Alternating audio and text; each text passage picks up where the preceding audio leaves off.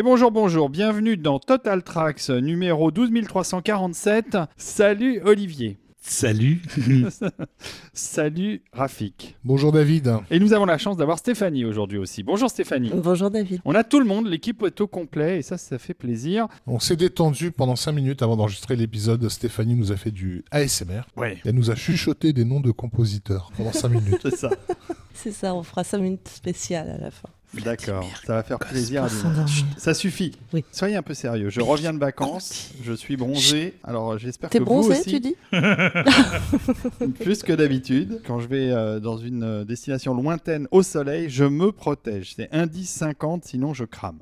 Alors, mis à part ça qui n'intéresse absolument personne, je suis très heureux de brûler sous le feu de nos brillants De euh, nos contributeurs. brillants êtres de lumière. Exactement. Qui sont donc les contributeurs de Total Tracks. Si vous découvrez Total Tracks avec ce podcast, sachez que c'est grâce aux êtres de lumière que vous pouvez l'écouter. Ce sont nos contributeurs sur euh, la plateforme tipeee.com et la plateforme patreon.com qui chaque mois sont au rendez-vous pour euh, donner, donner des sous tout simplement. Mais oui, c'est pas plus compliqué que pour ça. permettre à ce podcast d'exister, bénéficier évidemment de quelques contreparties, sinon ça Eh serait oui. pas drôle. Contreparties qui d'ailleurs ces derniers temps se sont révélées plutôt intéressantes puisqu'ils ont eu droit à un épisode totalement exclusif consacré à un film très sympathique qui s'appelle L'Empire contre-attaque avec une musique assez chouette. Et alors une petite précision qui est importante, c'est que les êtres de lumière brûlent mais ne se consument pas. C'est pour ça qu'on les appelle une lueur dans la nuit. On se connecte sur leur fréquence, sachant qu'ils vont nous emmener jusqu'au bout du rêve. Alors j'ai dit jusqu'au bout du rêve, et évidemment je, je me suis pris les pieds dans le tapis, puisque j'aurais dû dire au-delà de nos rêves. J'ai essayé désespérément de caser des titres de films auxquels a collaboré un certain compositeur qui s'appelle Michael Kamen et qui est théoriquement celui dont on va parler aujourd'hui. Ah, Michael Kamen, oui. quelle bonne idée. Et moi j'aime beaucoup ce compositeur. Non, Mais je pense que tout le monde aime beaucoup ce Il a compositeur. fait des choses fort sympathiques dont nous allons parler dans au moins un épisode. Pro-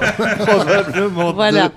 Peut-être plus. Tu as toujours le mot pour rire. J'ai le mot vrai. pour rire. Et donc, euh, drôle ce David. Voilà, bref, on est parti pour une nouvelle saga. Petite de je saga. ne sais pas combien d'épisodes autour d'un compositeur qui a exercé pas forcément une carrière très très longue finalement, mais extrêmement impactante, extrêmement marquante, et qui a une place réservée dans le cœur de tous les amateurs de musique de film. Il a vraiment un positionnement à part, Cameron. Il est né en 1948, le 15 avril, à New York, aux États-Unis. Il est mort en novembre 2003. Ça, je m'en souviens bien. Pour le coup, j'étais né aussi. ce qui est étonnant, euh, c'est qu'on parle de Michael Kamen euh, parce que même 20 ans après sa disparition, ça reste un compositeur qui nous a non seulement marqué, mais dont les musiques résonnent encore à travers des compositions qu'on entend dans des films plus récents. Oui, il y a plusieurs raisons à ça. Déjà parce que c'était quelqu'un qui n'avait aucune limite. Pour lui, la musique, c'était de la musique. Il n'y avait pas de genre, il n'y avait pas euh, le rock d'un côté, le jazz de l'autre, le symphonique. Pour lui, tout faisait partie de la même dynamique. Alors évidemment, il choisissait ses approches en fonction des projets, mais il était capable de tout faire et il avait aucun problème à tout mélanger. Au contraire, ça l'intéressait beaucoup plus de puiser un peu dans toutes les influences possibles pour euh, ses compositions, à la fois pour le cinéma et à côté, puisqu'il a fait beaucoup de choses à côté aussi. On va pas en parler autant, évidemment, parce qu'on est quand même d'abord une émission qui parle de cinéma, mais euh, il a une carrière qui dépasse très largement le cadre du grand écran ou du petit écran d'ailleurs. Quand on écoute du Michael Kamen, ce que tu dis se confirme parce qu'on retrouve souvent euh, des accords, des tonalités qui sont récurrentes, quel que soit le genre euh, qui illustre, que ce Oui. soit de la fantasy ou euh, de la science-fiction euh, ou de l'action et de l'aventure, on retrouve des tropes musicaux vraiment spécifiques à Kamen Oui, clairement. et qui sont super agréables d'ailleurs. C'était plus important pour lui d'avoir une voix qui lui ressemblait plutôt que de s'enterrer dans un genre précis. Donc il avait la même voix, quelle que soit le- la musique qu'il mettait en, Et en même temps, euh, sur on va le voir avec tous les morceaux que tu as sélectionnés, euh, on va voir que son style s'adapte quand même super bien. Il y a certains films qui sont devenus nettement plus marquants grâce à la musique de Kamen. c'est le moins qu'on puisse dire. Et il avait en plus une espèce de d'aura particulière. C'était quelqu'un d'extrêmement enthousiaste.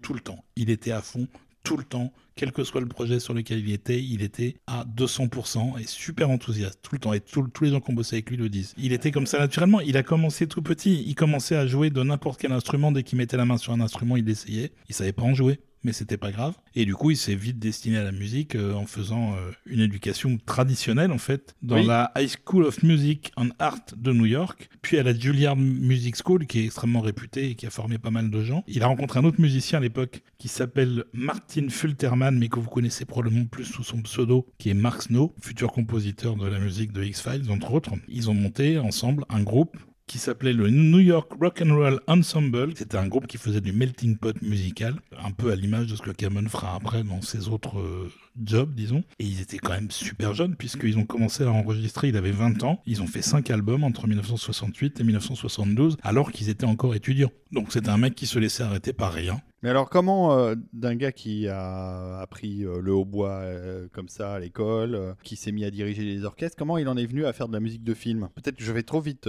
professeur. Non, non, tu vas pas trop vite. Pendant un temps, il a fait pas mal de musique de ballet. C'est un truc qui l'intéressait beaucoup. Et puis un jour, David Bowie a entendu ce qu'il faisait. Il l'a fait venir pour commencer à travailler avec lui. Et Cameron a fait une tournée avec David Bowie qui a été enregistrée, qui correspond au premier album live de Bowie qui s'appelle David Live, qui est sorti en 74 et où Cameron jouait euh, de l'orgue, euh, du minimoog, des choses comme ça sur scène, du hautbois aussi, euh, en plus d'avoir fait des arrangements sur certains titres. Et à partir de là, il a commencé une carrière où il a travaillé avec absolument toutes les grandes stars de la musique pop ou de la musique rock. Mais la musique de film, c'est venu juste après. Et quoi. c'est venu juste après. On va reparler du rock parce qu'on va même écouter des choses à un moment donné dans cet épisode ou dans les suivants. Mais pour résumer, il a travaillé entre autres avec Pink Floyd, donc avec David Bowie, avec David Gilmour, Roger Waters, avec Queen, avec Eric Clapton, Roger Daltrey, Aerosmith, Kiss, Tom Petty, Bon Jovi, Brian Ferry, Eurythmics, Metallica, Def Leppard, Herbie Hancock, les Cranberries, Brian Adams, Coldplay, Sting, Guns N' Roses et Kate Bush. Jamais entendu parler. Avec, avec qui il a eu une carrière euh, Encore des de longue ça, durée avec Kate hein. Bush. Il était très ami avec elle. Kate Bush est aussi une chanteuse très attachante euh, et au niveau musical, euh, incroyable. Il a aussi euh, fait beaucoup d'arrangements. C'était son premier job en fait, c'était de partir de ce qui était construit chez eux. Par exemple, ça pouvait être une ligne de piano et de faire toute une orchestration parce qu'il voulait mettre un orchestre euh, en arrière-plan de la chanson, etc. Et donc euh, il s'est avéré très très doué pour ça. Quand tu cites Brian Adams ou Sting, ou ces gens-là, c'est souvent au travers de musique de film qui s'est mis à composer des chansons pour eux, mais pas que. Il vient de la scène rock. C'est euh, ce qui réalité, fait sa donc. patte en fait. hein. Euh, sa différence, c'est que à chaque fois qu'il était attaché euh, à une composition pour un film, en fait, il conviait à ses potes, des gens avec qui il avait travaillé, et donc les chansons euh, voyaient le jour euh, associées au film parce que lui avait cet entre-gens-là et qu'il était dans l'entre-deux-mondes. Et ça fonctionnait très très bien, mais c'est ce qui fait sa patte. hein. C'est vraiment sa différence. Et puis ça cartonnait, hein, parce que le nombre d'immenses cartons. Ah, c'est clair que je sais pas s'il avait un, un intéressement là-dessus, mais euh, il n'avait pas besoin de faire du cinéma en fait. Non. Mais il a fait du cinéma pour la même raison qu'il a fait tout le reste. Si on lui dit tu veux faire de la musique de ballet, oh bah oui, euh, ça a l'air sympa. Tu veux travailler avec Pink Floyd, oh oui, ils ont l'air sympa. Tu veux travailler sur un film, oh oui, ça a l'air sympa. Et globalement c'est ça, c'est euh, pourquoi pas, pourquoi pas essayer un truc que j'ai pas fait, ça peut être rigolo. On commence par quoi? On commence par écouter un petit morceau quand même. On va commencer par écouter sa première musique de Oui, film. je pense, oui. On l'écoute tout de suite et puis euh, on vous parle un peu du film après. Ça s'appelle Magic City. C'est extrait d'un film de 1976 qui est le premier film de Michael Cameron qui s'appelle The Next Man.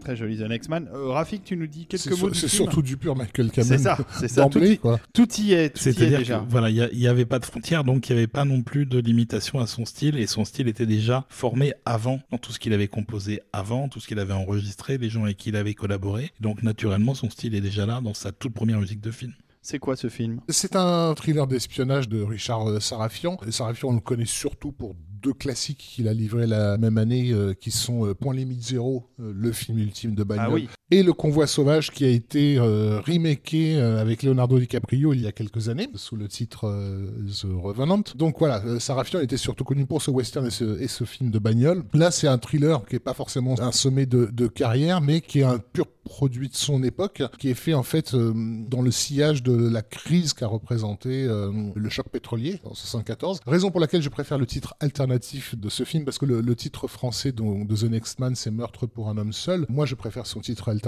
qui est The Arab Conspiracy. ah, Voilà. en effet. Avec un héros arabe, un Eh diplomate, bah oui, parce joué que... par un Ah, écossais. par, par un arabe, c'est un, il était arabe, euh, Sean Connery, dans le rôle de euh, Khalil Abdul Moussin. En gros, il y, a, il y a eu un début de conspiration de différents politiciens arabes qui a foiré. Tous les gens sont, ont été assassinés et les assassins ont été assassinés à leur tour. Et du coup, euh, le pauvre Khalil se retrouve à la tête euh, de l'État, euh, je crois que c'est l'État saoudien, un peu euh, accidentellement, mais euh, sous forte menace, on va dire. Et il fait un énorme discours euh, aux Nations Unies euh, dans lequel il se décide à mettre un, terme justement au prix du pétrole, à la recherche d'énergie nouvelle, de reconnaître l'État d'Israël, de créer un État palestinien, et il cite abondamment Yasser Arafat. Donc c'est nous sommes en 1976, et il y a des gens qui nous écoutent qui n'ont pas la moindre idée de, ce dont je parle. C'est des choses qui préoccupaient beaucoup la communauté internationale à cette Bah, époque-là? oui, ça- n'a pas tellement changé, mais, mais rien n'a tellement changé euh, de cette époque. Oui, d'ailleurs c'est pour ça que Sean Connery avait accepté de jouer dans le film, parce que c'était un film purement de son époque en fait. du progressiste des 70s, voilà, dans l'idée d'un futur monde meilleur. Et évidemment, bah, ouais, bah, vu que le gars il veut essayer d'aller de l'avant, euh, on se doute que ça va être compliqué pour lui. Et il va être rejoint, en fait, il va tomber dans les bras d'une journaliste. euh, Sachant que le journaliste est en fait un assassin. et évidemment, comme le disait la- la- l'affiche de, de l'époque, euh, l'amour est le meilleur espion ou quelque chose comme ça. euh. Ah, on a toujours super. été très très doué pour les. Si ça n'avait Pour pas les été claims. utilisé déjà, il aurait fallu l'inventer, clairement. C'est ça. Voilà, c'est pas un grand film, hein, je l'ai vu, mais j'en ai très très peu de souvenirs. C'est Euh, quasi impossible à voir aujourd'hui. Mis à part la présence de Sean Connery, il n'y a pas grand chose de remarquable. Et concernant la musique, il n'y a pas eu d'album, il y a eu un pirate avec quelques morceaux. Et le morceau qu'on a entendu là, il a été réenregistré pour Cameron de manière un peu plus généreuse sur un album dont on va reparler plusieurs fois dans l'émission, qui s'appelle Michael Cameron's Opus, qui était une compile qu'il avait lui-même faite euh, en choisissant spécifiquement des morceaux qu'il avait réenregistrés avec deux orchestres différents. Il avait fait sa propre compile avec entre autres des choses un peu inédites comme ça. Alors toi, du haut de ton hétérosexualité, évidemment, tu trouves pas grand-chose à dire sur le film. Enfin, je te rappelle que Sean Connery est torse nu la moitié du temps. Et ça, on aime. Voilà, et il embrasse les femmes euh, en se baignant dans l'eau, et c'est beau. Ah, je me souviens qu'il y avait une scène, on aurait dit qu'elle sortait d'un James Bond, mais euh, Et des fois, il faut se contenter de ce qu'on a dans les, dans les films. Mais je suis clairement hétéro, donc je suis pas tellement sensible à ce charme animal. Après, il va faire plusieurs autres projets, mais il continue surtout, surtout beaucoup de bosser dans le rock et dans la pop. Entre autres, euh, une collaboration très remarquée, très remarquable avec Pink Floyd, dont on vous parlera tout à l'heure, parce qu'on va mettre un morceau spécifiquement en fin d'épisode de sa collaboration avec le groupe. Il va faire deux, trois autres films. Euh, Il y en a un qui s'appelle Stunts, Un film de Mark Lester, voilà, le futur commando. une histoire de cascadeur. Il y a un film qui s'appelle SHE pour Security Hazard Expert et un film d'horreur qui s'appelle Venom avec des serpents. Je me souviens encore de l'affiche dans le métro. T'avais une main avec un flingue entouré par un serpent. Il est aussi crédité pour Polyester de John Waters. Euh, Moi, je sais que Polyester, je l'ai découvert assez tard et je connaissais déjà Michael Cameron pour l'avoir remarqué bien sûr dans les films de Terry Gilliam, mais j'avais été très surpris de, de voir son nom en générique. Où il n'y a pas grand chose d'ailleurs il n'y a pas film, grand chose. hein. Non, il doit pas y avoir grand-chose. Du coup, je faisais gaffe. Alors, Polyester, on resitue pour ceux qui connaissent pas, c'est un film de, de, John de John Waters. Waters euh, qui est sorti en salle en odorama. C'est-à-dire qu'en. Fait, à l'entrée, on te filait une plaque avec des numéros qu'il fallait gratter. Euh, et donc, dans le film, à un certain moment euh, clé, il y avait le numéro qui apparaissait à l'écran et tu grattais pour pouvoir profiter des odeurs de chaussettes pourries, du vomi. John Waters, qui est quand même un réalisateur, un écrivain aussi, enfin un personnage très exubérant, très excentrique, très intéressant d'ailleurs. mais Polyester était sa première, entre guillemets, super production. Jusque-là, Wa- Waters avait fait que des films à hyper underground, où effectivement Divine s'amusait à, à improviser et à manger des crottes de chien sur le trottoir. Mais là, on rentrait dans le professionnalisme. Il y avait des décors et tout. hein. Et euh, c'est une espèce de mise en boîte de, de l'American Way of Life où elle joue en fait une femme au foyer dont le mari va la tromper, etc. Mais ah, bon, sauf que c'est Divine qui joue la femme, donc tout de suite ça prend une autre tournure. Euh, Il y avait un côté en fait presque pré-Simpson dans, dans mon souvenir, dans, dans l'ambiance euh, du film. Et d'ailleurs, le John Waters et les Simpsons, c'est toute une histoire. Et d'ailleurs, si vous ne savez pas qui est Divine, allez donc voir sur le net. Le personnage mérite d'être découvert. Après Venom, Après en Venom. 81, Bah, il se retrouve en fait au générique d'un film qui est tiré d'un album sur lequel il a travaillé, donc qui est effectivement l'adaptation film de Pink Floyd The Wall par Alan Parker, qui sort donc en 1982. Il y a une grosse différence de mixage entre l'album et le film, donc chacun a ses préférences. Moi personnellement, je trouve que la- le, le mixage de la musique dans le film est mille fois supérieur à celle de l'album, mais ce sont bien les mêmes morceaux. ils ont été un petit peu retravaillés. Il y a eu des enregistrements faits. et il y a des chansons supplémentaires dans le film qui Il y a ne des sont pas dans chansons l'album. il y a des nouveaux arrangements a priori par Michael Kamen, entre autres. Il n'est pas le seul à avoir travaillé dessus. Et donc oui, on peut considérer du coup que euh, bah, Pink Floyd The Wall, le film, donc rentre dans la carrière de compositeur de film de Michael Kamen. Il est bien au générique. Voilà, donc comme on disait tout à l'heure, on va vous mettre un morceau euh, en fin d'émission. Et donc Michael Kamen a ensuite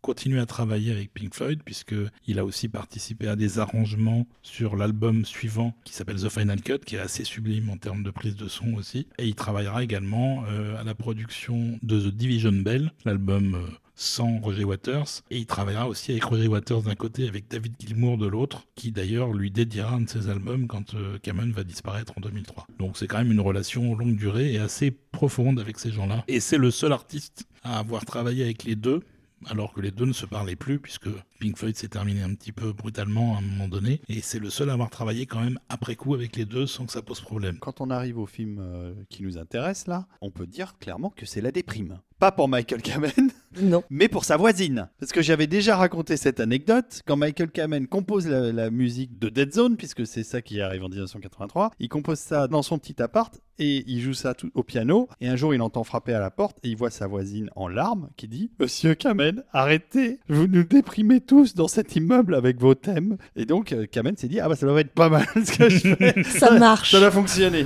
Mais alors, Et c'est- en mais effet- alors- mais alors, c'est quoi ce film? Bah, c'est le film de Cronenberg d'un roman de Stephen King éponyme, qui est un excellent roman. Stephen King euh, râlera encore, euh, comme d'habitude, en disant que l'adaptation est pas à la hauteur de son bouquin. Et pourtant, pour moi, c'est un des meilleurs, une des meilleures adaptations de King au cinéma, avec un Christopher Walken dans le rôle titre qui on a envie de l'embrasser tellement qu'il est beau. Réalisé par un David Cronenberg qui fait à cette occasion sa seule infidélité à Howard Shore depuis leur première collaboration en 79, c'est le seul film, encore à date en 2023, à ne pas avoir été mis en musique par Howard Shore. Il y a des raisons aussi mieux. euh, probablement euh, contractuelles euh, à ça, c'est qu'effectivement la collaboration Shore-Cronenberg, elle se faisait sur des films qui étaient essentiellement financés au Canada. euh, Oui, et c'est le premier indépendantes. Premier film non canadien de. Et c'est un film non canadien, là c'est vraiment, on rentre dans le film américain, c'est une production de Dino de Laurentiis qui euh, s'en fiche que ce soit ton pote ou pas. Donc, C'est ça. voilà, il a, il a des, des gens sous contrat et, ou pas, et donc c'est comme ça, ça, que ça et, marche. et, et il s'en fout à partir du moment où il a un des noms qu'il veut, parce que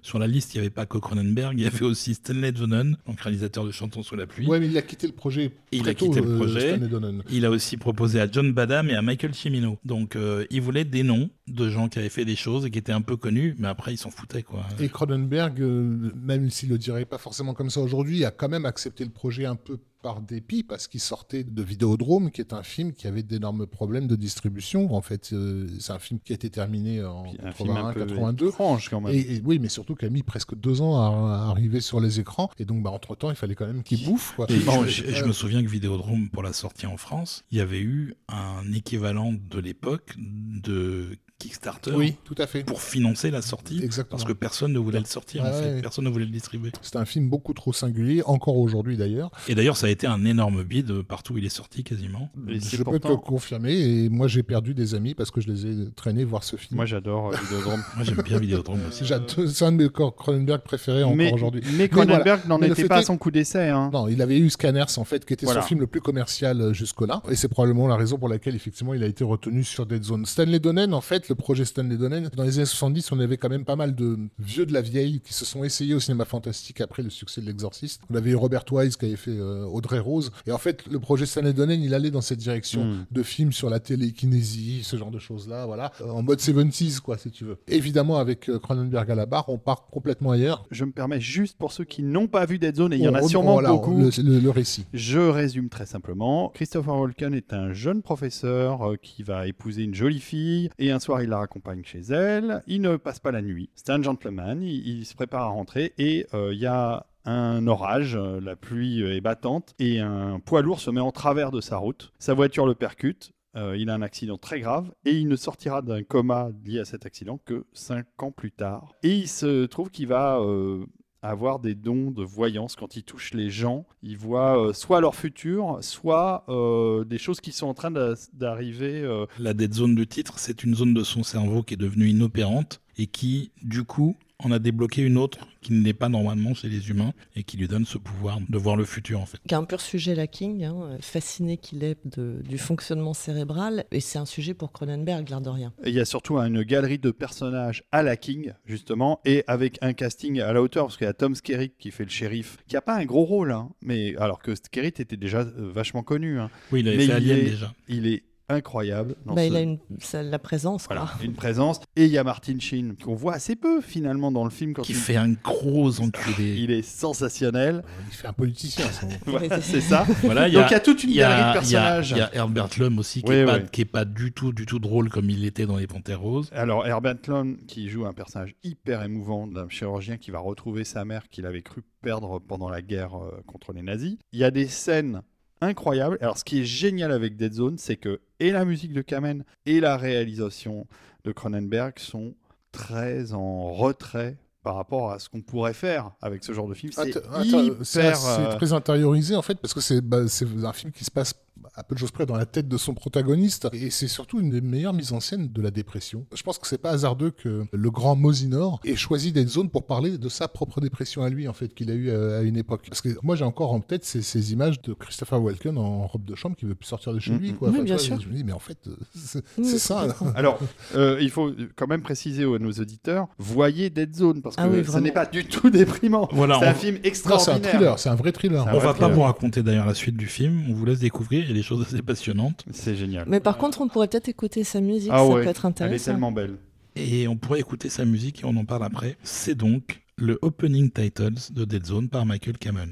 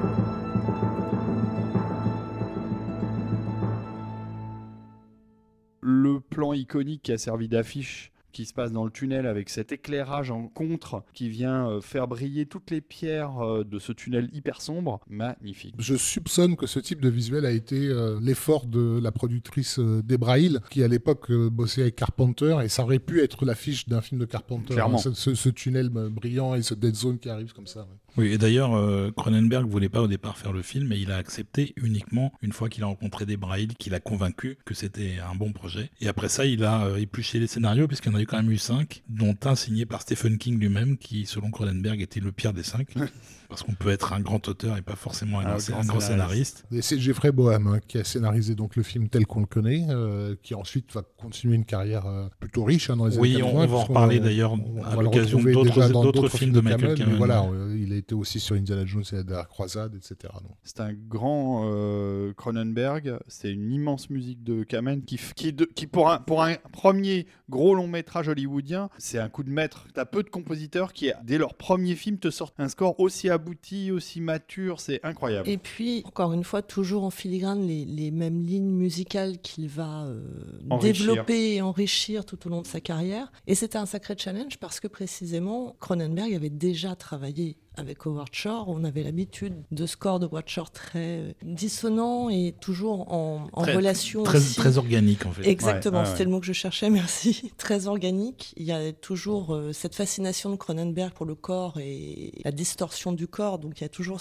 un petit peu cette résonance-là, musicalement parlant, chez Shore. Et ce qui est génial, je trouve, dans ce qu'a produit Kamen, c'est qu'il est complètement fidèle à son style qu'il est en train de développer. Et ça colle parfaitement et au sujet, parce que c'est un peu éthéré. Il y a, vraiment ce côté comme si on, s'éveillait avec le personnage de ce long coma où les choses lui ont complètement échappé. Et la musique renvoie vraiment bien à ça. Cameron ne faisait que les films qui lui permettaient d'être lui musicalement. Sinon, il n'acceptait pas les projets. Quand on lui demandait de faire quelque chose qui lui ressemblait pas, il le faisait pas, en fait, tout simplement. Il y a eu des cas comme ça. euh, Il y a même un cas d'un film dont on parlera euh, nettement plus tard, où on lui a demandé de refaire un morceau. Il a dit non, ça c'est pas moi. Donnez-le à quelqu'un d'autre. C'est clair que quand on entend les musiques de Kamen, on sait que ce gars est complètement entier dans ce qu'il fait et sans compromis. Et euh, la musique de Dead Zone en est un excellent exemple. Et d'ailleurs, le reste du score est quand même en bonne partie assez dissonant. C'est pas de la musique euh, Mais c'est qui est faite pour être forcément agréable à l'oreille.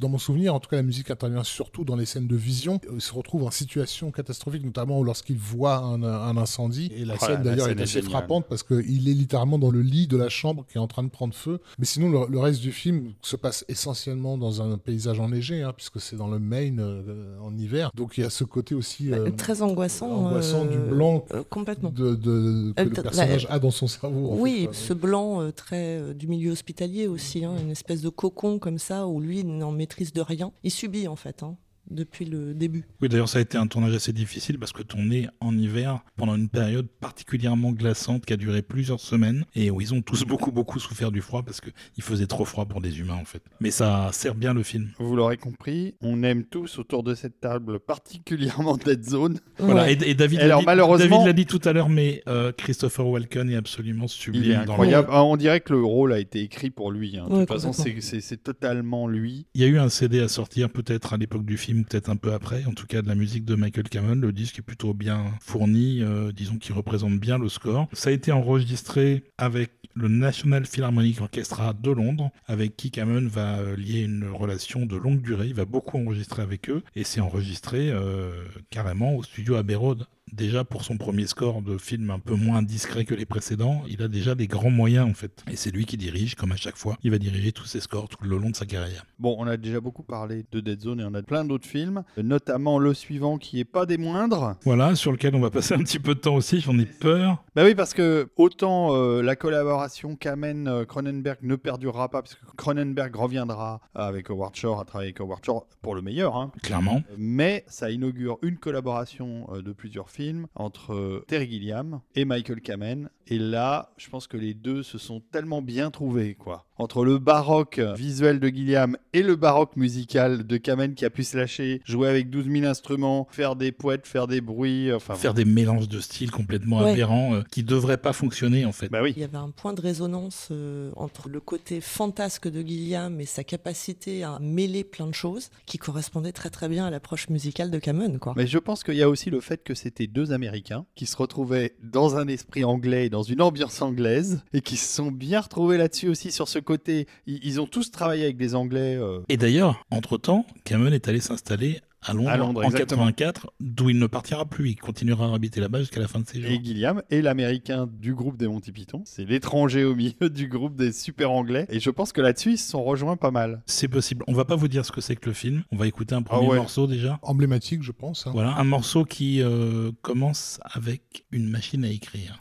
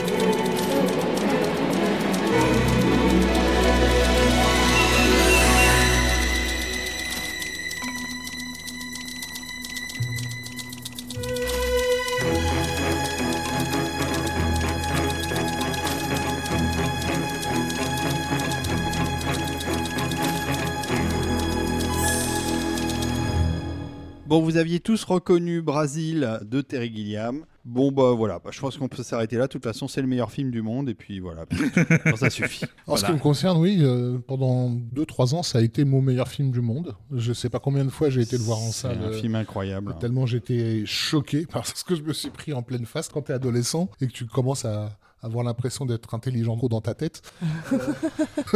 Brésil, non, c'est vraiment le truc qui te parle à absolument tous les niveaux. Voilà, tu vas voir ça au cinéma, tu vas pas faire du jardinage, tu vas au cinéma, mais tu te prends quand même des coups de pelle dans la gueule, tellement c'est euh, inattendu en fait. Et donc le thème que vous avez entendu là, ça n'est pas un thème écrit par Michael Cameron, c'est un thème qui vient d'une chanson qui s'appelle Aquarela do Brasil, qui a été écrite en 1939 par Harry Barroso Ah oui, au, ça- au ça Brésil date, hein. donc, qui a été interprétée en 1968 par Geoff Mulder, c'est la version qu'on entend dans le film, sachant que Michael Cameron l'a également réenregistrée avec Kate Bush, mais que ça n'est pas dans le film. Elle est pourtant bien sa version Ouais, belle. Et ça va servir de, on va dire, de colonne vertébrale à toute la partition du film, puisqu'il va en faire un motif, euh, comme qu'on a entendu, un truc un peu, un peu joyeux, qui est un truc qui vient directement de la tête de Terry Gilliam, puisque c'est lui qui avait choisi la chanson. Et lui, il s'imaginait un mec sur un banc, euh, tout seul, dans le froid, euh, dans un monde euh, industriel, glacial, euh, oppressant, etc., qui a une petite radio et qui écoute ça sur sa radio parce que ça lui fait du bien. C'est là d'où est venue l'idée de l'utilisation de la chanson dans le C'est film. compliqué dès sa conception, C'est euh, ça. de toute façon, puisque c'est un projet très prétentieux au moment où Guillaume l'en- l'envisage, parce que c'est vraiment un film qui est fait dans le sillage baroque des films de Fellini des années 70, qui sont le vrai modèle hein, que Guillaume est en train de suivre. Fellini, quand il fait ses films baroques délirants, il a une carrière de 20 ans derrière C'est lui, ça. un nom international. Et Guillaume, c'est personne. À part son travail avec les Monty Python, le seul film qu'il a fait, c'est Bandit Bandit Bandit. Bandit qui a marché, il faut pas le sous-estimer, mais qui, a- qui était une production indépendante qui n'a pu se faire que par la grâce de George Harrison, donc les Beatles, qui a donné une bonne partie de sa fortune pour que le film existe. Bandit Bandit est déjà un film totalement à part euh, Autre, dans- oui, dans- oui. au- à l'époque où ça sort. En plus de ça, donc effectivement, le projet c'est de sortir le film en 1984, ce qui sera pas le cas, il va sortir en 85, parce que c'est en réalité une adaptation Une déguisée référence de- au 84 d'Orwell. Voilà, au 84 d'Orwell. D'ailleurs, il devait s'appeler 1984 et demi. qui faisait aussi du coup référence à Fellini. Exactement. Parce que 8,5. Exactement. Et c'est un film invendable parce que justement, tout le projet du film, c'est de jouer ce contraste absurde entre les rêves qu'on a dans sa tête et la réalité d'un monde absolument ab- Atroce. absurde, atroce, cruel, Atroce. un vrai cauchemar. Comment tu finances Moi, un, j'aime bien. un- un truc pareil? Là aussi, c'est un coup de poker puisque c'est au, Festival de Cannes où euh, Terry Gilliam se retrouve à la table d'un producteur de films, on va dire, pour, euh, voilà, parce qu'on va pas rentrer dans le détail et puis de toute façon, le trafic d'armes ne nous intéresse pas beaucoup à cette émission, mais voilà. euh, Arnold, Arnold Milchan, donc, qui a plein de casquettes différentes. qui fait beaucoup de choses. Il fait beaucoup de choses et il aime bien claquer son pognon sur des projets fous. Et c'est d'ailleurs une des raisons pour lesquelles j'ai une affection euh, pour cet aventurier, on va dire. C'est qu'il a donné à perte hein, de- des sous à un mec euh, comme Sergio Leone pour faire un, un petit truc qui s'appelait Il était une fois l'Amérique. Vas-y, débrouille-toi, etc. Et Milchan est complètement bourré. Gilliam essaie de lui raconter son film qui de toute façon est irracontable. Et comme il arrive vraiment pas à, à- à comprendre, Gilliam lui fait un dessin. Et le dessin, c'était un mec euh, avec de grandes ailes en train de voler au-dessus d'un océan composé d'yeux. Et tous les yeux se, se tournent pour regarder le mec voler au-dessus d'eux. Et Milchan fait Ok, maintenant je comprends. Et il a, il a- il a Voilà. signé. Ça s'appelle une conversation d'ivrogne. Et c'est vraiment sur ce coup de poker que Brasil va, va se faire. Par contre, le studio qui est en relation donc avec Milchan, c'est Universal. Et eux, ils doivent gérer cette production. Et quand ils voient à quoi, euh, au fur et à mesure à quoi le film ressemble, ils se disent, mais c'est- pas possible. On va est pas- mort. on va pas sortir un truc comme On est ça. quoi. mort. Et là, effectivement, va se commencer une véritable guerre, il n'y a pas d'autre mot, entre la production, entre Sid Sheinberg de, de Universal et Terry Gilliam, et une guerre qui va aller jusqu'à des règlements de compte par euh, articles euh, interposés presse. de presse. Oui, ils achetaient carrément des pages dans Variety pour se les balancer c'est ça. Donc il y a tout un documentaire qui s'appelle The Battle for Brazil qui a été fait autour de cette euh, véritable bataille. Le résultat triste, hélas, c'est que euh, les Américains n'auront pas droit au film que nous, on a eu la chance d'avoir. Nous, en France, on a eu le film que de, dont Guillaume rêvait, et effectivement, c'était bien le grand rêve baroque, féliniesque qu'il Voilà, c'est c'est un film de science-fiction qui est fait à une époque où le genre est très créatif, mais rien ne ressemble à même à l'époque, même au, au début des années 80. C'est un film de science-fiction fait avec les moyens de 85, mais vu par le regard de quelqu'un des années 30. Il y a comme ça un, un décalage constant entre le projet et la vision du réalisateur sur le projet. Et c'est ça qui fait tout le sel du film, entre autres. hein. Et, et avec une exagération des effets dans la, dans la mise en scène qui était encore inédite à l'époque. C'est un, un film qui utilise énormément la courte focale, des travelling qui déforment les visages, etc. Il y a un aperçu, il y a un pré-Brasil en fait, qui est donc le court métrage que Terry Gilliam a réalisé, qui ouvre le, le sens de la sens vie, de la euh, des oui. Monty Python, qui met en scène une agence de- anglaise qui part à la conquête de, des assurances américaines. Façon euh, attaque de pirates. Et, on et a- bateau on- pirate. Et, et c'est vraiment, euh, visuellement, ça préfigure totalement la mise en scène euh, baroque de Brasil. Avec effectivement des courses focales que tout le monde dans le milieu appellera désormais des Gilliam, parce que Gilliam en a fait sa marque de fabrique. La particularité de Gilliam, en plus, c'est que d'abord, c'est sa patte. Il sera, à partir de Brésil, l'homme des projets euh, absurdes et oniriques Oui, et maudit. et maudits. En réalité, quand on, on regarde l'ensemble de ses travaux en collaboration avec les Monty, tout est là déjà, hein. c'est-à-dire cette approche euh, dans l'exagération, dans la caractérisation euh, euh, très onirique et des personnages et des situations, et le côté un peu monstrueux, donc un peu cauchemardesque. On peut partir d'une scène comique et puis peu à peu glisser vers quelque chose de très malaisant. C'est son truc à lui. Brésil, c'est à l'image de ça, c'est-à-dire c'est vraiment, euh, tu parlais de dépression tout à l'heure, mais c'est exactement ça. C'est-à-dire qu'il y a plein de moments où on se marre franchement dans le film, mais c'est toujours un, un rire qui se termine un petit peu en, en- on a la gorge coincée d'un seul coup et on se dit Hmm, Oui, puis si tu reprends mais du non. Si si tu prends du recul Non, sur la scène, tu te dis, mais en fait, c'est pas drôle du tout. Mais c'est pas C'est drôle absolument Ah, non, terrible. le, le film est absolument. C'est atroce, hein. tragique. Dès qu'une scène part dans un sens, elle finit systématiquement dans un autre. C'est euh, le restaurant qui se finit en attentat, c'est euh, le réparateur qui finit en super-héros. Gilliam prend le contre-pied de ce qu'il vient de te présenter deux secondes plus tôt et ça part dans quelque chose que tu peux pas imaginer. Mais en même quoi. temps, quelque chose qui fait toujours sens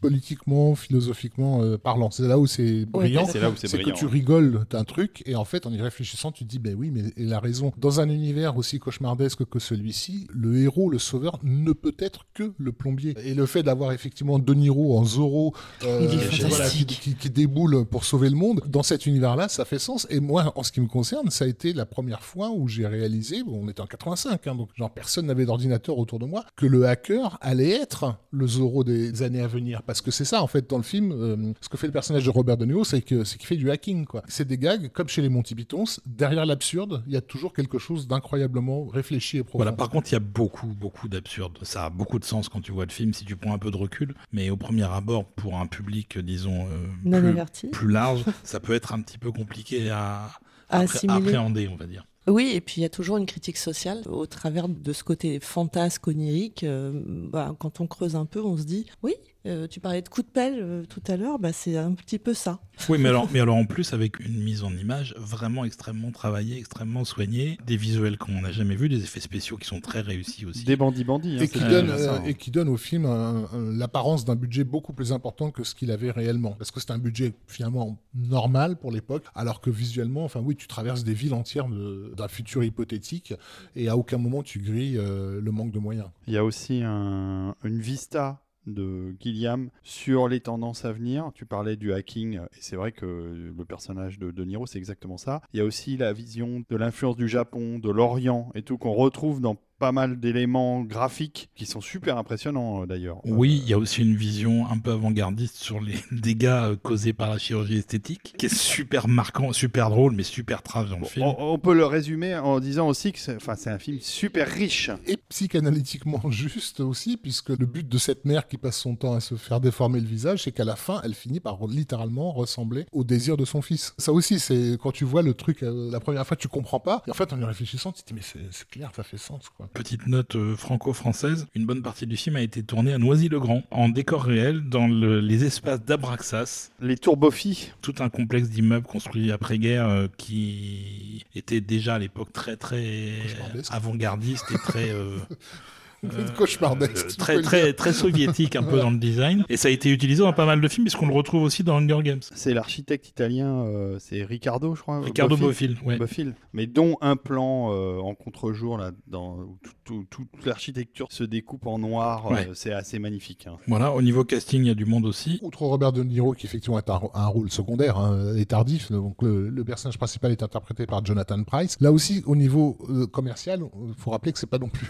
Il est pas connu. C'est pas une carte à jouer, c'est quoi. pas- C'est pas, un personnage sexy. euh, c'est- pas une star, alors que De, De Niro aurait pu, il avait auditionné pour un, Oui, sauf un autre que- rôle plus important qu'il n'a pas eu, et il a dit à Guillaume, je m'en fous, donne-moi ce que tu veux, mais je veux être dans le film. Parce que De Niro, il avait déjà un peu un statut de Mais le star. truc, c'est que. Jonathan Price, il a toute la fragilité et la timidité de Sam Laurie, quoi. C'est un personnage qui est écrasé par le système, donc tu prends pas Brad Pitt pour faire un rôle comme ça. Mais et les autres sont géniaux. Hein. Yann Holm, euh, Yann Holm, génial. il est, extra- il est extraordinaire. Bob Hoskins euh, est sensationnel. Évidemment, il y a ses copains des Monty Python. Il y a Michael Palin qui joue un- son pote. euh, Le médecin, là, Médecin il aussi, est euh, terrifiant. il est terrifiant. Euh, lui qui était tellement drôle, il est terrifiant. Il garde son sourire, euh, son sourire à la Michael Palin, etc. Sauf que tu, tu réalises que ce mec est là pour torturer des gens à mort. Non, mais arrête, c'est horrible. C'est génial. Est-ce qu'on n'écouterait pas un autre petit Bah oui. morceau Carrément. C'est une séquence de poursuite. Voilà, c'est un morceau très très court. C'est un peu les débuts de Michael Cameron en termes de musique d'action. Et euh, il est déjà assez velu à ce niveau-là. Il va le devenir bien plus encore après. Euh, donc on écoute Truck Drive.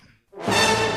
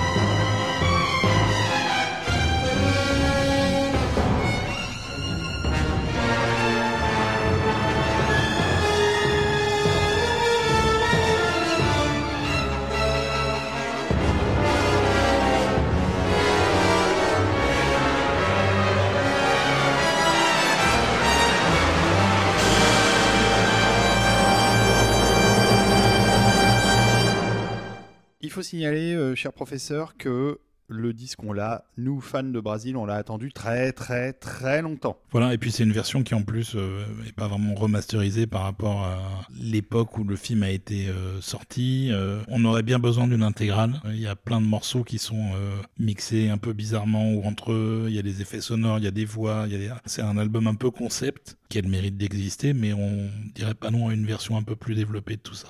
Donc le film est un bide, absolu. Donc, donc le film est un bide. En, en fait, pour résumer, on parlait tout à l'heure avec Rafik de la différence des versions entre la version européenne et la version US. La version européenne, elle dure 142 minutes. Elle a un final, sans vous révéler, si vous l'avez pas vu, assez sombre. Sid Sheinberg, donc le boss d'Universal de l'époque, lui a piloté le remontage du film pour une version de 94 minutes. Il manque donc quand même euh, un tiers du film Avec Happy End. avec happy end euh, et grosse scène d'action en avant parce qu'il y en a. La version à voir n'est évidemment pas cette version-là qui finalement euh, n'est disponible aujourd'hui que sur les éditions Criterion en tant que voilà. version télé, Oui. Mais qui est une trahison totale. qui hein, est une du trahison projet. totale du film. Mais que Criterion exploite en fait à titre euh, purement euh, De cinéphile informatif, témoin, voilà, ouais. de témoin. Tout à fait. En fait, on est un des rares pays où le film a, a vraiment eu l'existence qu'il aurait dû avoir. Et d'ailleurs, je note que durant ces années-là, 84, 85, 86, la France a fait acte de résistance par rapport euh, aux États-Unis sur le, le cinéma américain. Oui, Ça parce veut dire qu'on a eu avait- Légende aussi. On a eu Légende, donc, qui est sorti effectivement dans une version relativement respectueuse, alors que les Américains ont une version déglinguée. Les Américains ont,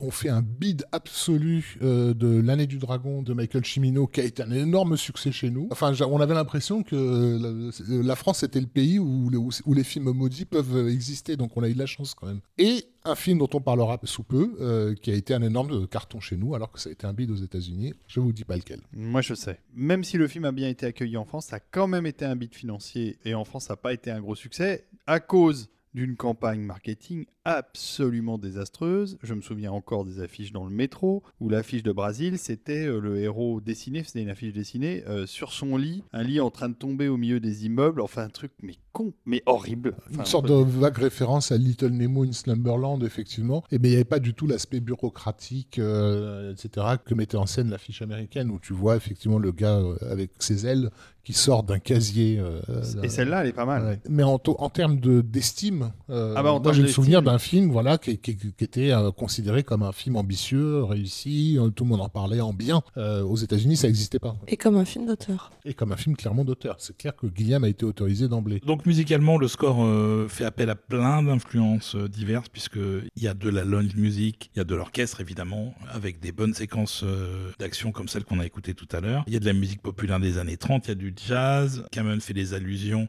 à tout ce qu'il a appris en classique. Il y a des, il y a des mentions de Ravel, aux côtés de de- du thème de Woody Woodpecker. Enfin, c'est euh, absolument n'importe quoi. Il y a aussi des petites chansons, des jingles, euh, pubs, des choses comme ça qui sont dans le film qu'il a aussi faites. Et puis évidemment, comme je disais tout à l'heure, la euh, colonne vertébrale du truc qui est construite sur la chanson Brésil et sur le thème de Brésil qui est utilisé à la fois comme motif d'action, comme motif de romance. C'est un score extrêmement versatile qui change beaucoup beaucoup d'atmosphère euh, en fonction des séquences. Donc il se marie très très bien au film, justement parce qu'il est comme ça protéiforme et qu'il est vraiment euh, adapté à ce qu'on a à l'écran, qui est un truc complètement euh, absurde et rare déjà à l'époque en fait. Chers auditeurs, moi je vous conseille de voir le film, mais uniquement au cinéma. Vous n'avez pas le droit de le voir à la télévision, c'est interdit. Sur Brésil, c'est totalement. Ça va être prohibé. difficile quand même. hein. Donc cinéma, cinéma, à la rigueur vidéoprojecteur, mais avec un grand écran, hein, très grand. Et donc, je disais tout à l'heure que Cameron avait commencé avec Dead Zone, une collaboration avec le National Philharmonic. Il continue. Euh, En plus, il est maintenant installé à Londres, donc ça va vraiment durer. C'est toujours enregistré par Eric Tomlinson, qui était quand même l'ingé son de Star Wars. Donc voilà, et ça sonne vraiment très très bien dans le film et euh, s'il vous plaît messieurs les éditeurs donnez-nous une version intégrale du score s'il vous plaît On leur passe le mot. On va écouter peut-être un troisième et dernier morceau de Brésil parce voilà que ça mérite. on va absolument pas vous dire de quoi Non, non, il faut il pas s'agit parce que ça spoil vraiment beaucoup le il faut film pas spoiler. Mais c'est un morceau qui s'appelle Escape, No Escape.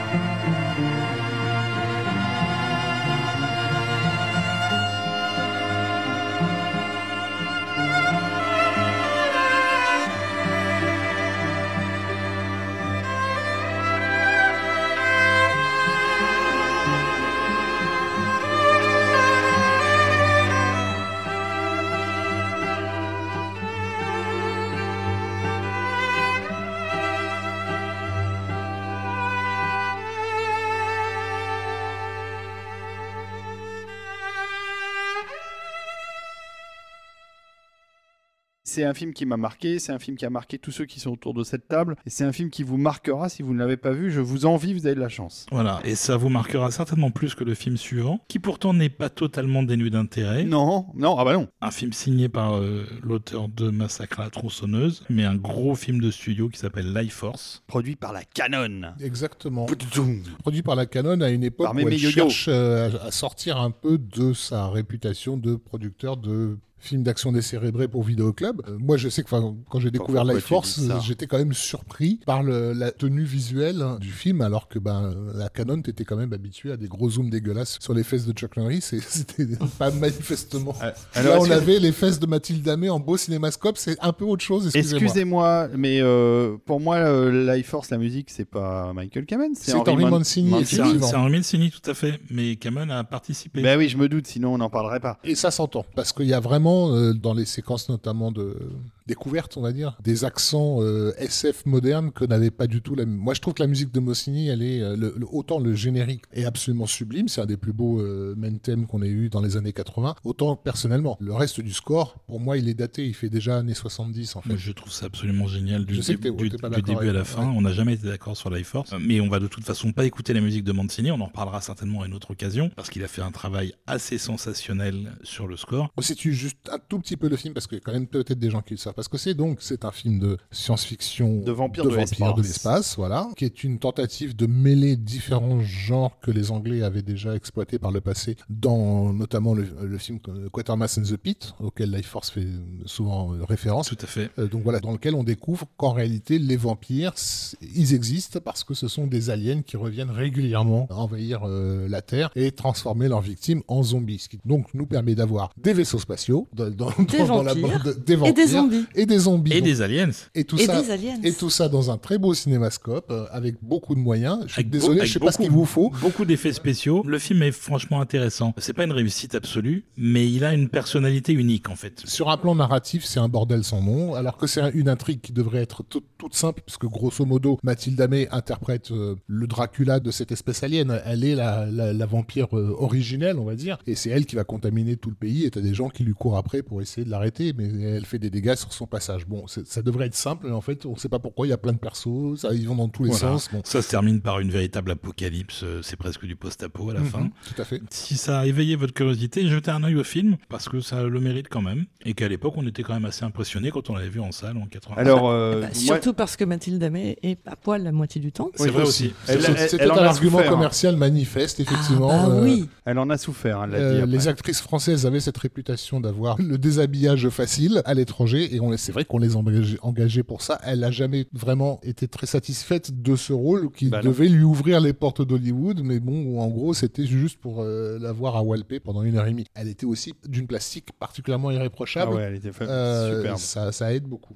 Ça reste très proprement filmé. On rappelle que le chef-op euh, derrière avait éclairé euh, quelques petits films euh, comme euh, Octopussy, euh, Dangereusement Vôtre et euh, Le Retour du Jedi. Donc il a- savait à peu près où placer ses lumières, on va dire. Comment il s'appelle ce monsieur? Alan Hume. Et ce scénario bordélique dont on parlait a été, enfin, le- en tout cas le premier traitement euh, a été assuré par un, Certain un Dan certain O'Bannon. Dan O'Bannon, qui était bah, le papa d'Alien en l'occurrence. Enfin voilà, il y a du générique quand même. Vous avez compris, c'est pas un petit film sorti de nulle part. En tout cas, on est très très loin de Delta Force, qui reste euh, le magnum opus de la canon. Et donc, alors, Toby Hooper, il avait un montage initial de 2h30 qu'il a réduit à 128 minutes, qu'il a remis tel quel Henri Mancini qui a composé tout le score. Et donc le film va sortir d'ailleurs tel quel avec le score de Mancini en Europe. Mais Tristar qui distribue le film aux États-Unis insiste pour couper euh, quelque chose comme 20-25 minutes. Et donc ils vont charcler en particulier dans tout le début qui est une scène d'exploration spatiale où il y a une navette spatiale qui va rencontrer le vaisseau alien, qui va envoyer ses astronautes explorer à l'intérieur. C'est assez long. C'est là où Mancini euh, développait toute sa thématique euh, exploratoire. Et là ils vont couper le truc. Et Mancini il est parti travailler sur Santa Claus le film. Il n'a pas le temps de revenir adapter sa musique. Et donc euh, pour la sortie US, à l'arrache, on demande à Michael Kamen de composer des morceaux pour remplacer là où on peut pas utiliser la musique de Mancini. Kamen il arrive un peu en bouche-trou finalement pour refaire quelques morceaux. Et il va au final faire une partie orchestrale qui va carrément être enregistrée à Road par Rick Tomlinson comme les précédents avec le National Philharmonic. Il y a aussi une grosse partie euh, synthétique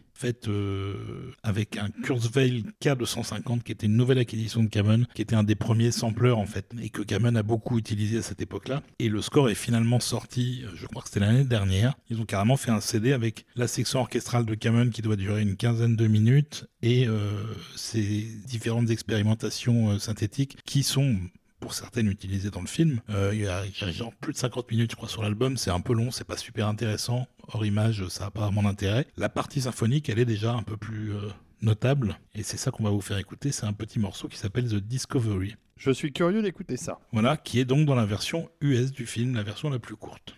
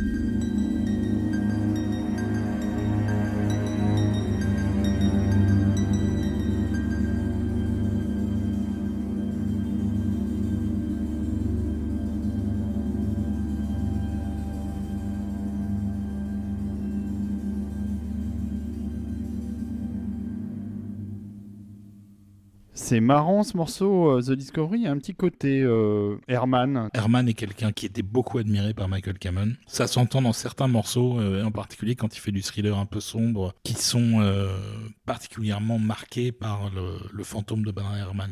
C'est un truc que Cameron avait en commun avec Daniel Elfman, c'est qu'il était extrêmement fan du travail de Bernard Herrmann. C'est bien, et ça nous permet d'enchaîner sur le film suivant. Enchaînons, euh, sur ce qui va être le dernier projet de cet épisode. On avait prévu d'aller jusqu'en 1990. On va finalement s'arrêter à la fin de 1985 avec un projet télévisuel qui s'appelle Edge of Darkness, qui est une mini-série télé de 6 épisodes de 50 minutes, réalisée par Martin Campbell, futur réalisateur du Masque de Zorro et de James Bond, entre autres, GoldenEye. Et donc Edge of Darkness, ça a été un énorme carton à la télé, c'était produit par la BBC et c'était euh, une série qui s'appuyait vraiment sur la paranoïa de l'époque, euh, tout ce qui était euh, manipulation du nucléaire par le gouvernement Thatcher, etc. Ils ont construit un scénario autour de ça, sur l'histoire d'un flic qui enquête sur le meurtre de sa fille, qui va découvrir toute une espèce de complot comme ça. Ça se regarde, on l'avait vu avec Stéphanie, et c'est plutôt bien tenu. Et d'ailleurs, il y aura un remake que vous avez peut-être vu, peut-être plus que la série, qui a été refait en film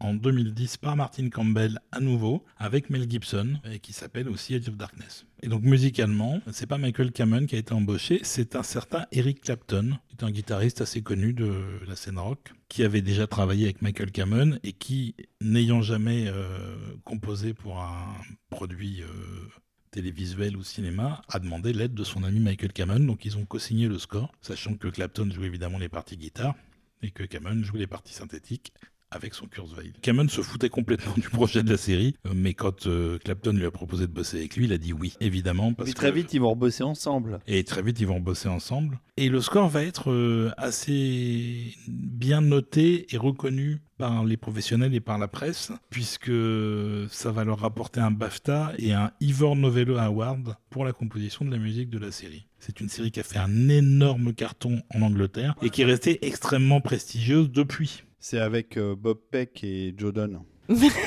Non, mais c'est mais- vrai qu'il y a Bob Peck euh, qui a le rôle principal de Oui. la, de la, de la Euh, série. Moi, j'aime bien Bob Peck. Moi aussi, j'aime bien Bob Peck. Vous, C'est sa- vous savez, vous, qui est Bob Peck? Moi, je sais, mais... euh, Celui qui jouait le robot dans Split, Split Stream de Steven Ah oui, Spielberg. c'est vrai. Bah ouais, Non, c'est C'est vrai c'est qu'il- surtout celui qui jouait le chasseur dans Jurassic Park de Steven Exactement. moi Spielberg. aussi. oui, oui. C'est comme ça probablement que vous le connaissez. Oui, Clever Girl.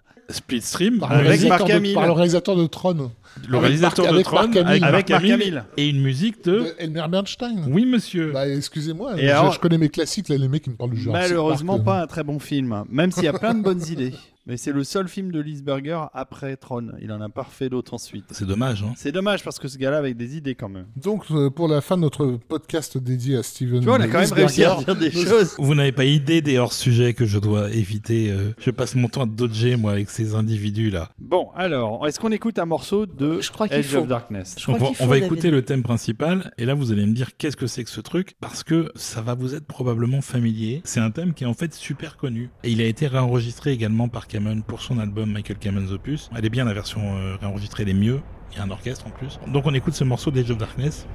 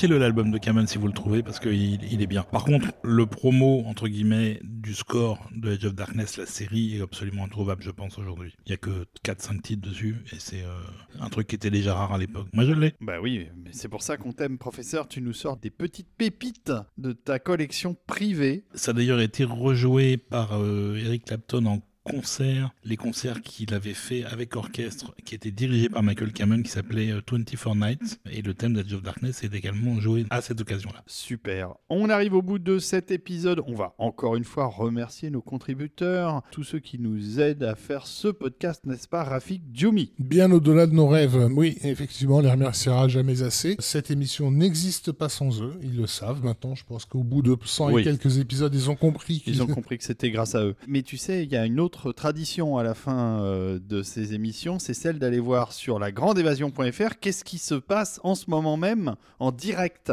Qu'est-ce qui se passe sur la meilleure euh, station de musique de film euh, de toutes les radios du monde entier, donc Oui. sur la grandeévasion.fr. En ce moment, en direct, euh, la musique de Terminator Dark Fate par Tom Holkenborg. Eh ben, il en faut pour tous les Alias Junkie XL. Donc, comme vous pouvez le constater, il y a du récent, il y a du pas récent, il y a du connu, il y a du totalement méconnu, du chinois, de l'italien, du français, du tout ce que vous voulez. Et il y a même la musique de Edge of Darkness de Eric Clapton et Michael Kamen. Exactement. Je n'en doute pas un seul instant. On a régulièrement d'ailleurs des gens qui nous envoient des captures d'écran. Oui, C'est vrai, c'est vrai, moi j'aime bien ouais, ça. ouais. J'aime bien parce que ça prouve que vous écoutez. Et donc ça prouve que je ne travaille pas juste pour, euh, pour la gloire ou pour deux personnes, mais pour un petit peu plus. Ça fait toujours, toujours plaisir. Donc si vous nous découvrez avec cet épisode, euh, d'une part, désolé pour les mauvaises blagues qu'on a pu faire, qui ont peut-être en surpris quelques-uns. C'est l'habitude de la maison. Mais euh, sachez également donc que vous pouvez vous aussi devenir contributeur en allant sur tipeee.com, tipeee.fr ou patreon.com, mot-clé Total Tracks. Vous nous trouvez, vous tipez, vous bénéficiez immédiatement des magnifiques contreparties qui vous sont proposées. Et qui sait, on vous retrouvera peut-être bientôt sur le Discord. Peut-être que tu peux nous parler de ce fameux concert? Donc oui David, effectivement, Total Tracks est partenaire d'un concert qui est organisé pour Halloween, le 31 octobre, au Folies Bergère. Un concert organisé par Panic Cinéma, dont nous sommes partenaires. Mhm. Qui tourne autour de la thématique d'Halloween et qui va présenter, avec un orchestre de taille conséquente, un programme auquel nous avons participé, qui va mettre en avant un certain nombre de musiques de films d'horreur de grands compositeurs. Et quand je dis des grands compositeurs, on va faire un peu de teasing, on va vous dire la liste des compositeurs Ouais. la prochaine fois. Mais ce que je peux déjà vous dire, c'est qu'il y a des choses qui ne sont pas habituelles dans ce type de concert, qu'on n'entend jamais en concert, voire a priori des choses qui n'ont Jamais. jamais. été jouées en concert. Quand Bravo. je dis jamais, c'est jamais dans le monde. Oh, puis Cinéma, on les connaît bien, c'est des gens très sympas. Oui, c'est vraiment des passionnés. Et des vrais passionnés. euh, et ils font vraiment ça avec le cœur. C'est pas euh, juste un truc pour le business. C'est pas une production Gérard Drouot, quoi. Donc, euh, on compte évidemment sur vous pour être nombreux. Bon, bah, c'est des bonnes nouvelles tout ça. C'est plein de bonnes choses qui arrivent. La rentrée est chargée. Professeur, on va s'arrêter là. Oui, on va se quitter avec un morceau du Flamand Rose de Pink Floyd, arrangé par Michael Kamen, donc en 1979, qui est la date de sortie de cet album extrêmement marquant. Un morceau qu'on vous avait déjà mis dans un épisode qu'on avait fait avec Erwan Kermorvan. Très bon épisode, je vous invite à l'écouter si vous l'avez pas encore fait, parce qu'Erwan a été aussi beaucoup influencé par euh, à la fois Michael Kamen et Pink Floyd, puisque lui, il avait fait une sélection des morceaux qui le marquaient en tant que Que compositeur. Donc ce morceau s'appelle The Trial, c'est une scène de procès complètement euh, kafkaïen En dessin animé. en dessin animé à la, à la fin du film, concept qui était déjà présent puisque les dessins sont déjà sur l'album alors que le film n'avait pas encore été fait. Et donc ça a été euh, fait par Michael Kamen à la demande de Pink Floyd alors qu'il les avait encore jamais rencontrés. Il les a rencontrés mais après coup. Et entre-temps, il avait déjà fait les arrangements sur plusieurs morceaux de l'album, en particulier celui-là qui est vraiment notable parce qu'il y a une vraie place laissée à l'orchestre. Et parce que c'est du Michael Et Kamen. parce, que pur c'est, jus. et parce que c'est du Michael Kamen pur jus. D'ailleurs, dans l'épisode suivant, on aura un film de Gilliam dans lequel vous entendrez presque les accords de The Trial. Et donc ça a été enregistré à la fois avec le New York Philharmonic et le New York Symphony Orchestra, plus euh, le New York City Opera, donc euh, un gros gros chœur, enregistré au studio CBS de New York, sans la présence de Pink Floyd, tellement ils avaient confiance dans la capacité du mec à faire ce qu'il fallait. Quoi. Et ils avaient bien raison. Eh oui. Bon, bah, on écoute ça. Merci beaucoup, euh, Rafik. Euh, merci, Merci. Olivier. Et merci euh, Stéphanie pour ta présence et ta voix chaleureuse. Alors, euh, un petit coup d'ASMR, non Peut-être après le morceau de Pink Floyd. Voilà. Peut-être après, ouais. Voilà, donc on vous souhaite une bonne semaine et on vous retrouve la semaine prochaine pour la seconde partie de notre saga en je ne sais pas combien d'épisodes sur Michael Cameron. On ne sait pas, on ne peut pas le savoir. On vous embrasse. On vous embrasse. À bientôt. Bisous.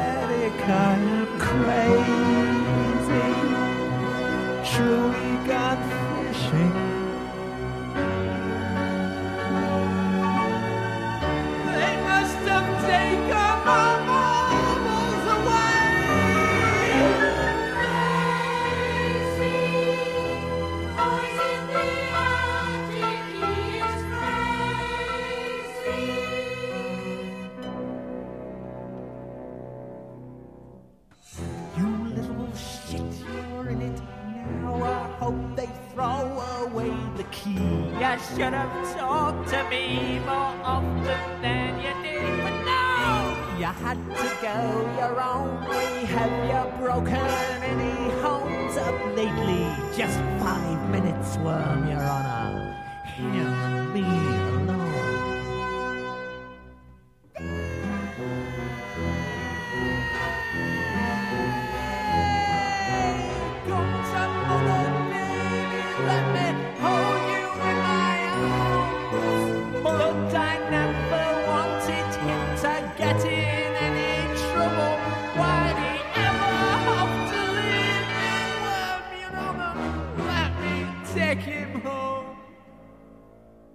crazy over the rainbow. I am crazy. Bars in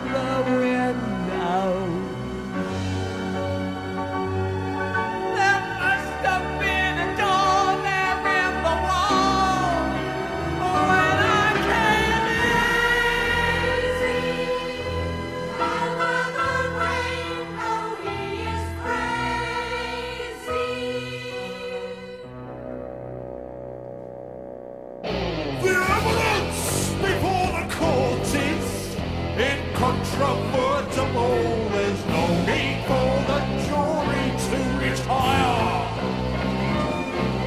In all my years of judging, I have never heard before of someone more deserving of the full penalty of law. We bathed and suffer your exquisite white mother fills me to duplicate Since, my friend. You have revealed your deepest fear. I sentence you to be exposed before your